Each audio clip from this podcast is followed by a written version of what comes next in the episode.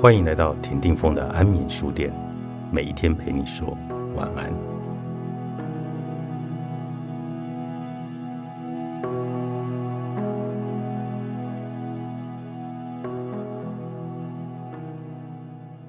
人们常说，世上没有无缘无故的爱。父母爱你是因为血缘，你是他们生命的延续。朋友对你好，一种是惺惺相惜、志趣相投，能说知心话；一种是对方有求于你，才会请你吃饭，说尽好话。恋人对你温柔体贴，是希望跟你携手走下去，建立一个家，一起奋斗，相互的扶持，共度一生。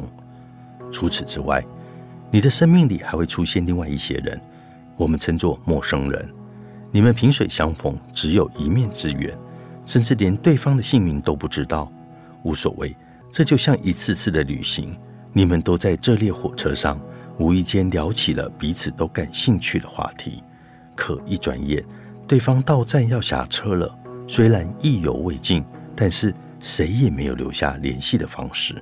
有的人会从中途上车，和你到达同一个目的地；还有的人就像推着小车的列车员，对你喊一句“让一让”。这些人都是过客。我认识一个人，他口中有无数个儿时的玩伴。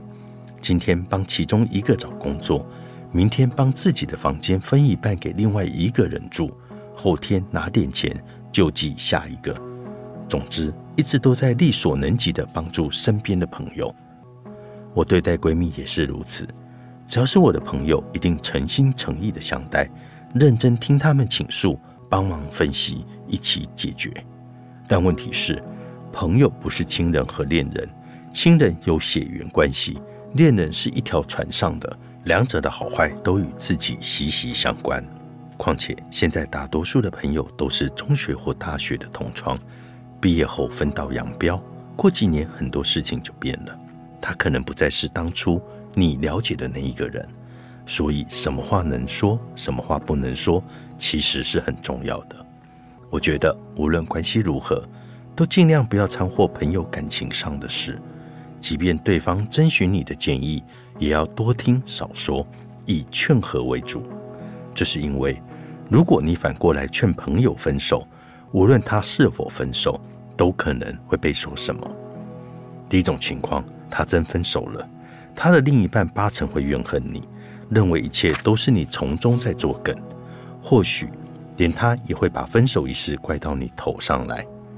第二种情况，他与另一半和好了，两人可能会私下嘀咕：“某某怎么这么讨厌，居然劝我们分手，真是见不得人好。”总之，情关难断家务事，任何人的感情都可能是一笔说不清的糊涂账，当事人都不知道要如何处理自己的感情。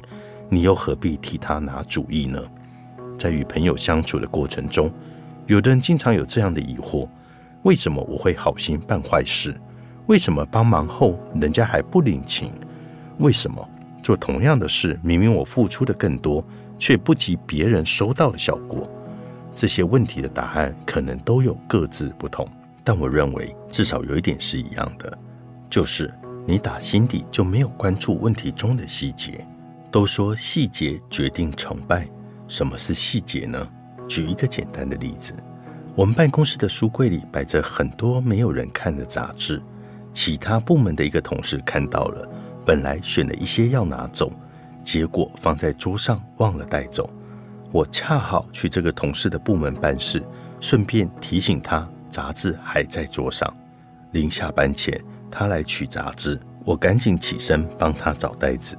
他说不用，这么拿就行了。我说冬天冻手，硬是找袋子装着。他满是感谢，拎上袋子，欢喜的走了。就这么一件小事，提醒一句也好，找个袋子也罢，花不了多少时间，更不会损失什么，但能够为对方带来不一样的心情。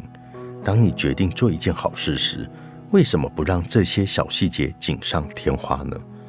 做同样的事。怎么能够既方便自己又让对方舒心？这也是一种技巧，总好过临时抱佛脚，有求于人时再去百般的取悦对方。这样的为人处事，没有人会打从心底喜欢你的。生活其实是人情的往来，把各种细节都处理好，你就拥有了站稳脚跟的资本。你和对方建立友谊的基础是知道对方的喜好，重点出击。不过需要注意的是，千万别为了满足别人而为难自己。人际交往本来就是与人方便，与己方便。为了让别人满意而让自己劳心劳力，得不偿失，就失去了交际的意义了。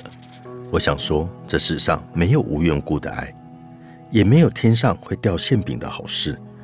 当你用心、善良的对待别人的时候，才有可能被这个世界温柔的相待。对别人宽容，你可能会得到意想不到的回报。你在要求别人该如何对你的时候，你对别人又做了些什么呢？每个孤独的灵魂都值得被看见。作者：阿紫，大是文化出版。